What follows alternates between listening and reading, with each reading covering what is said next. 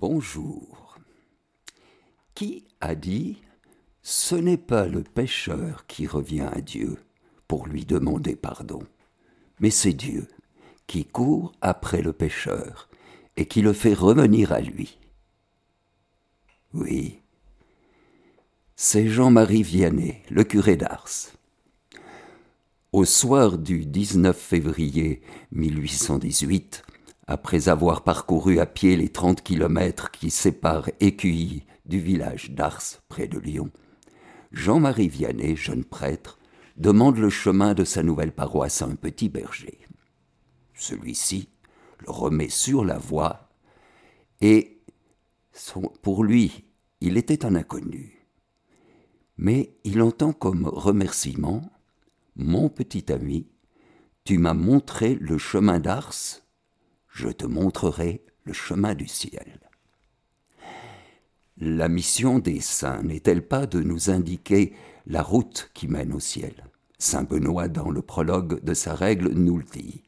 Saignons nos reins de la foi et de la pratique des bonnes œuvres. Sous la conduite de l'Évangile, avançons dans les chemins du Seigneur, afin de mériter de voir celui qui nous a appelés dans son royaume. Mais si nous voulons habiter dans la demeure de ce royaume, il faut courir par les bonnes heures, les bonnes œuvres aussi, sans lesquelles on n'y parvient pas. Saint Jean-Marie Vianney, un des flambeaux qui éclairent notre route, nous aide, par son exemple, à agir selon notre vocation chrétienne. Alors, suivons-le. Jean-Marie Vianney est né le 8 mai 1786. Il passe ses jeunes années dans le climat de la Révolution, en 1793 sous le régime de la terreur. À Lyon, sur la place des terreaux, la guillotine ne chôme pas. Les églises sont closes. Sur les chemins, il n'y a plus que le socle des calvaires. Des hommes venus de Lyon ont abattu les croix. Seuls, chez les vrais fidèles, le sanctuaire des cœurs demeure inviolé. Il garde avec beaucoup de précaution une statuette de la Sainte Vierge, l'emportant même au champ dans une poche de sa blouse. Il la place dans le tronc d'un vieil arbre, l'entoure de mousse, de branchages et de fleurs, puis, les genoux dans l'herbe, égrène son chapelet. Les bords du ruisseau ont remplacé l'église désaffectée où personne ne prie plus d'autres bergers gardent leurs troupeaux aux alentours. Cette compagnie n'est pas toujours sage, mais Jean-Marie ne peut l'empêcher de venir à lui. Et voilà que sans y penser, il devient apôtre, catéchiste de ses camarades. Il redit ce qu'il a entendu lui-même dans le silence des nuits, et enseigne les prières qu'il a apprises de sa mère. Une vocation sacerdotale vient d'éclore au profond de son âme, se fait entendre ce Suis-moi, qui sur la rive du lac de Galilée attira Pierre, André, Jacques et Jean à la suite de Jésus.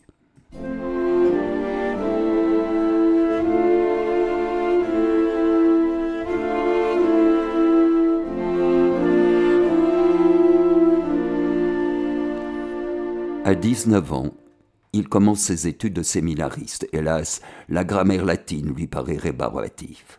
Le jeune homme a la répartie vive et fine. On aime l'entendre parler, mais les études sont difficiles. Dès qu'il tient une plume entre les doigts, il devient lent, embarrassé. Au grand séminaire de Lyon, ses efforts semblent stériles. L'épreuve est grande quand au bout de cinq ou six mois, les directeurs croyant qu'il ne peut réussir, le prient de se retirer. Beaucoup de ses condisciples sont très affligés de le voir quitter le séminaire. Profondément peiné lui-même, il se confie à la Providence. Après une longue et studieuse attente, son directeur spirituel le présente à l'un des vicaires généraux, Monseigneur Courbon, qui gouverne l'archidiocèse de Lyon. L'abbé Vianney est-il pieux? demande celui-ci. A-t-il de la dévotion vers la Sainte Vierge? Sait-il dire son chapelet Oui, c'est un modèle de piété. Un modèle de piété Eh bien, je l'appelle. La grâce de Dieu fera le reste. L'Église n'a pas besoin seulement de prêtres savants, mais encore et surtout de prêtres pieux. Monseigneur Courbon est bien inspiré. Par la grâce de Dieu et un travail assidu, l'abbé Vianney accomplit de réels progrès dans ses études. Lors de l'examen canonique en vue du sacerdoce, l'examinateur l'interroge pendant plus d'une heure sur les points les plus difficiles de la théologie morale. Ses réponses nettes et précises donnent entière satisfaction. Toute sa vie, le saint curé d'Ars attachera une grande importance à la connaissance de la saine doctrine. Il préparera avec soin ses sermons. Pour entretenir ses connaissances, il se mettra à l'étude les soirs d'hiver. L'accès au sacerdoce est désormais ouvert à l'abbé Vianney, qui reçoit la prêtrise le 13 août 1815. Dieu a envoyé son Fils dans le monde pour que par lui le monde soit sauvé. La mission des prêtres est précisément de rendre cette œuvre de salut présente et efficiente partout dans le monde. C'est pourquoi le curé d'Ars pourra dire Sans le prêtre, la mort et la passion de notre Seigneur ne serviraient à rien. C'est le prêtre qui continue l'œuvre de la rédemption sur la terre. À l'image du bon pasteur, il va passer sa vie à rechercher les brebis perdues pour les ramener à la bergerie. Si un pasteur reste muet en voyant Dieu outragé et les âmes s'égarer, dira-t-il un jour, malheur à lui. Il a un attrait particulier pour la conversion des pécheurs. Ses gémissements sur la perte des âmes fendent le cœur. Encore, si le bon Dieu n'était pas si bon, mais il est si bon. Sauvez votre pauvre âme que c'est dommage de perdre une âme qui a tant coûté à notre Seigneur. Quel mal vous a-t-il donc fait pour le traiter de la sorte? Il fait un jour une instruction mémorable sur le jugement dernier. Il répète à plusieurs reprises au sujet des damnés. Maudit de Dieu, maudit de Dieu, quel malheur, quel malheur. Ce ne sont plus les paroles, mais les sanglots qui arrachent des larmes à tous ceux qui sont présents autant qu'il le peut, il se rend disponible pour offrir aux âmes repenties le pardon de Dieu. Il a, en effet, une grande horreur du mal. Par le péché, nous chassons le bon Dieu de nos âmes, nous méprisons le bon Dieu, nous le crucifions, nous défions sa justice, nous contristons son cœur paternel, nous lui ravissons des adorations, des hommages qui ne sont dus qu'à lui. Le péché jette dans notre esprit des ténèbres affreuses qui bouchent les yeux de l'âme. Il obscurcit la foi comme les brouillards épais obscurcissent le soleil à nos yeux. Il nous empêche d'aller au ciel. Oh, que le péché est un grand mal. C'est pour cela qu'il emploie un temps considérable à administrer le sacrement de pénitence, moyen ordinaire pour retrouver l'état de grâce et l'amitié du Seigneur.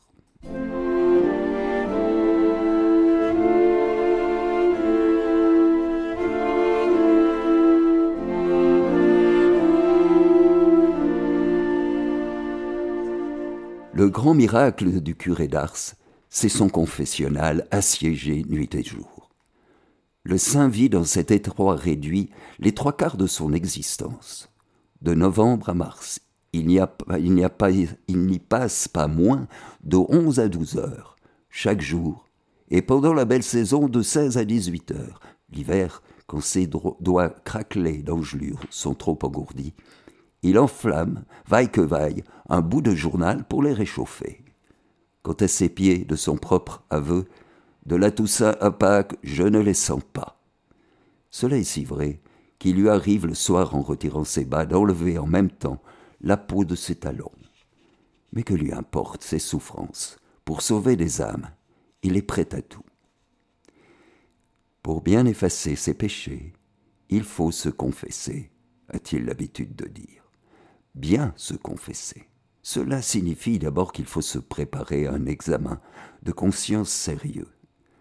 Il souhaite et prie que ses fidèles, peu éclairés, soit convaincu que la règle selon laquelle on exige l'énumération spécifique exhaustive des péchés dans la mesure où la mémoire interrogée de façon honnête permet de s'en souvenir, n'est pas un poids qui leur est imposé arbitrairement, mais un moyen de libération et de sérénité.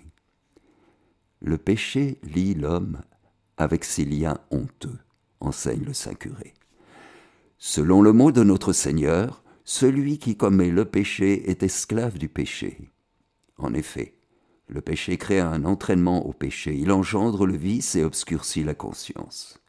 L'absolution sacramentelle reçue avec les dispositions requises rend à l'âme la vraie liberté intérieure et lui donne des forces pour vaincre les mauvaises habitudes. C'est beau de penser que nous avons un sacrement qui guérit les plaies de notre âme, s'exclame saint Jean-Marie Vianney. Dans le sacrement de pénitence, dit-il encore, Dieu nous montre et nous fait part de sa miséricorde jusqu'à l'infini. Vous avez vu ma chandelle, cette nuit, ce matin elle a fini de brûler. Où est-elle? Elle, n'existe plus, elle est anéantie. De même, les péchés dont on a reçu l'absolution n'existent plus, ils sont anéantis.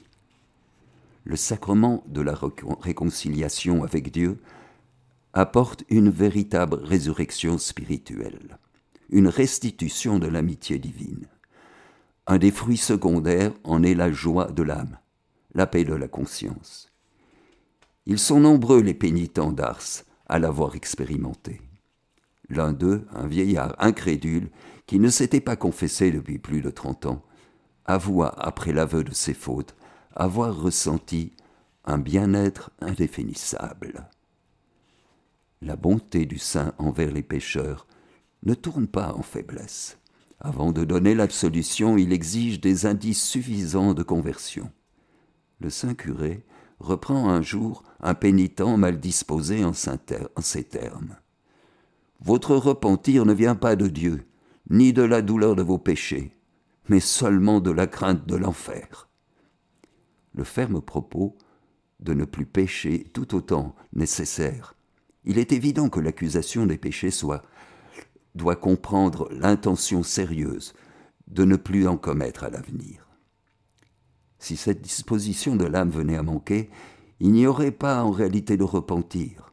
À cet égard, le curé d'Ars manifeste une fermeté qui lui vaut des critiques, par exemple lorsqu'il exige de ses pénitents l'abandon de la danse et des tenues vestimentaires indécentes. Jean-Paul II nous a redit avec insistance L'intention de ne pas pécher doit se fonder sur la grâce divine que le Seigneur ne refuse jamais à celui qui fait ce qui est en son pouvoir pour agir honnêtement. Nous attendons de la bonté divine, en raison de ses promesses et des mérites de Jésus-Christ, la vie éternelle et les grâces nécessaires pour l'obtenir le saint curé encourage ses pénitents à puiser aux sources de grâce. Il y a deux choses pour s'unir avec notre Seigneur et pour faire son salut, la prière et les sacrements. Avec la grâce, tout devient possible et même facile. C'est à la communion eucharistique que Saint Jean-Marie Vianney veut surtout conduire ses fidèles, aux âmes bien disposées et désireuses de progresser, le curé d'Ars, contrairement à la coutume de l'époque, conseille de communier fréquemment. La nourriture de l'âme, c'est le corps et le sang d'un Dieu. Oh la belle nourriture L'âme ne peut se nourrir que de Dieu. Il n'y a que Dieu qui puisse la remplir. Il n'y a que Dieu qui puisse rassasier sa faim. Il faut absolument son Dieu. Allez donc à la communion, allez à Jésus avec amour et confiance. Lui-même a fait de l'Eucharistie le centre de sa vie. On sait la place que tient la messe dans chacune de ses journées. Avec quel soin il s'y prépare et la célèbre. Il encourage aussi beaucoup les visites au Saint-Sacrement et aime à raconter l'anecdote suivante. Il y avait ici, dans la paroisse, un homme qui est mort voilà quelques années. Entré le matin dans l'église pour faire sa prière, avant d'aller dans les champs, il laissa sa pioche à la porte et s'oublia là devant Dieu. Un voisin qui travaillait vers le même endroit et qui avait l'habitude de l'apercevoir fut étonné de son absence. S'en retournant, il s'imagina de pénétrer dans l'église, pensant qu'il y serait peut-être. Il y trouva en effet. Que fais-tu là si longtemps? lui demanda-t-il. Et l'autre répondit J'avise le bon Dieu, et le bon Dieu m'avise.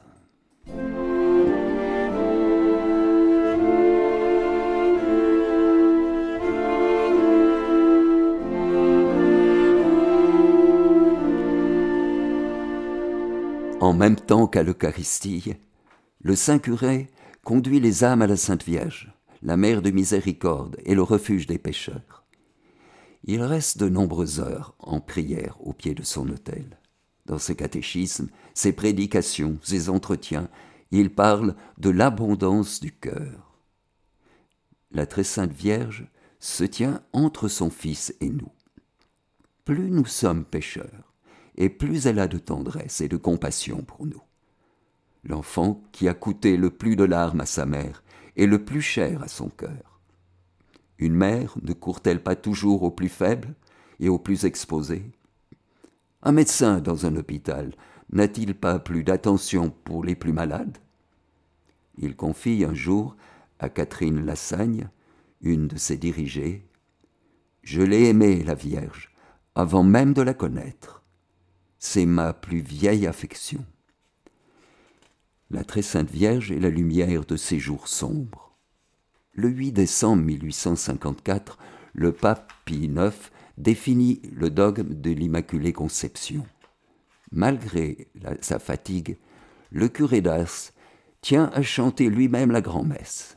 L'après-midi, à l'issue des vêpres, toute la paroisse se rend en procession à l'école des frères où il bénit une statue de l'Immaculée installé dans le jardin et dont il est le donateur.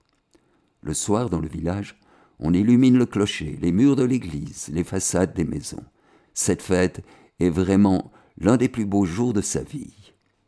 Presque septuagénaire, il paraît rajeuni de vingt ans.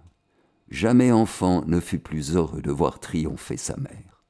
Quel bonheur, quel bonheur J'ai toujours pensé qu'il manquait ce rayon à l'éclat des vérités catholiques c'est une lacune qui ne pouvait pas demeurer dans la religion. Dans son amour pour les âmes, Saint Jean-Marie Vianney n'oublie pas les pauvres. Il fonde un foyer pour les jeunes filles abandonnées qu'il appelle la Providence.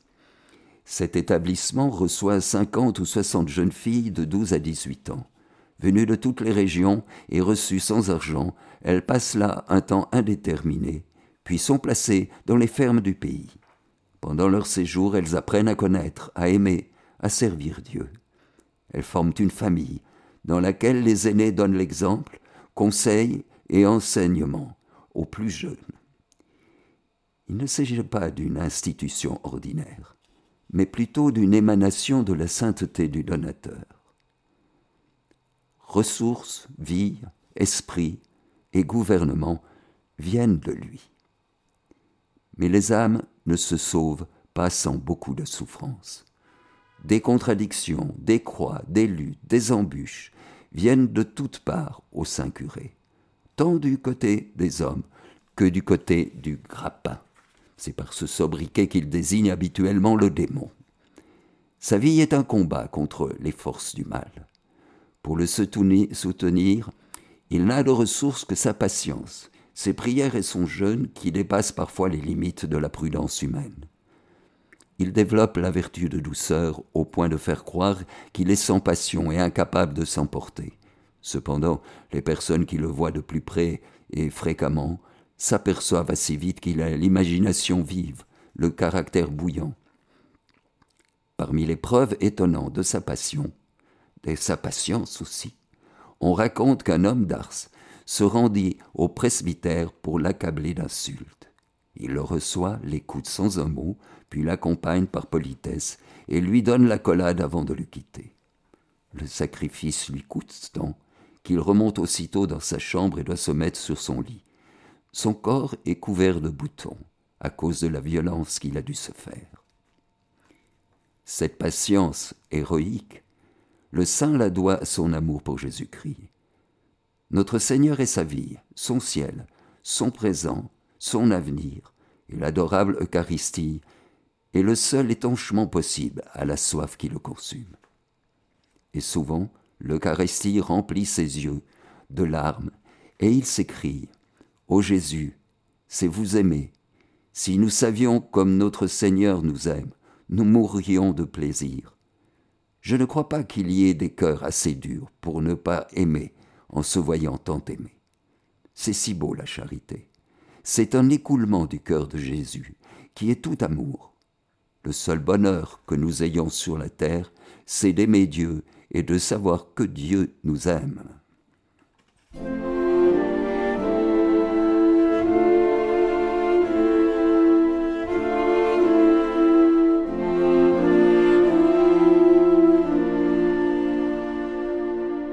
Arrivé au terme de sa vie, dont nous n'avons rapporté que quelques traits, plutôt que son histoire. Le saint curé aspire ardemment au ciel. Un jour il l'avait dit. Nous le verrons, nous le verrons, ô mes frères. Y avez-vous jamais pensé? Nous verrons Dieu, nous le verrons tout de bon, nous le verrons tel qu'il est, face à face, nous le verrons, nous le verrons. Comme l'ouvrier qui a bien rempli sa tâche, il part voir Dieu et se repose au paradis le 4 août 1859. En 1996, Jean-Paul II disait L'Église ne regarde pas son héritage, l'héritage de Saint Jean-Marie Vianney, comme le trésor d'un passé révolu, mais bien comme une puissante inspiration pour avancer dans le pèlerinage de la foi, sur des chemins toujours nouveaux. La vie du curé d'Ars est un trésor pour l'Église. En 1808, il a déserté les armes. La France s'engageait dans la guerre d'Espagne. Mais c'est avec son étole violette de confesseur qu'il a gagné tant de pauvres à l'amour de Dieu. En 1929, il a été nommé saint. Il est devenu le saint patron des curés. Il ne jamais privé d'agir et de témoigner de sa foi en des circonstances de confrontation tant dans la société que dans l'Église. Saint Jean-Marie Vianney, vous qui, durant votre vie, avez eu un grand zèle pour le salut des âmes, et un amour sans borne pour les pauvres pécheurs. Augmentez en nous l'esprit de sacrifice et préparez-nous une place au ciel, pour que nous puissions avec vous contempler Dieu pour l'éternité. C'est ce que nous croyons, c'est ce que nous espérons, ce que nous demandons dans nos prières, pour tous ceux qui cherchent le chemin de la vie, notre nouvelle paroisse. Mon petit ami, tu m'as montré le chemin d'Ars, je te montrerai le chemin du ciel. Suivons le guide. Il marche avec nous. Bonne route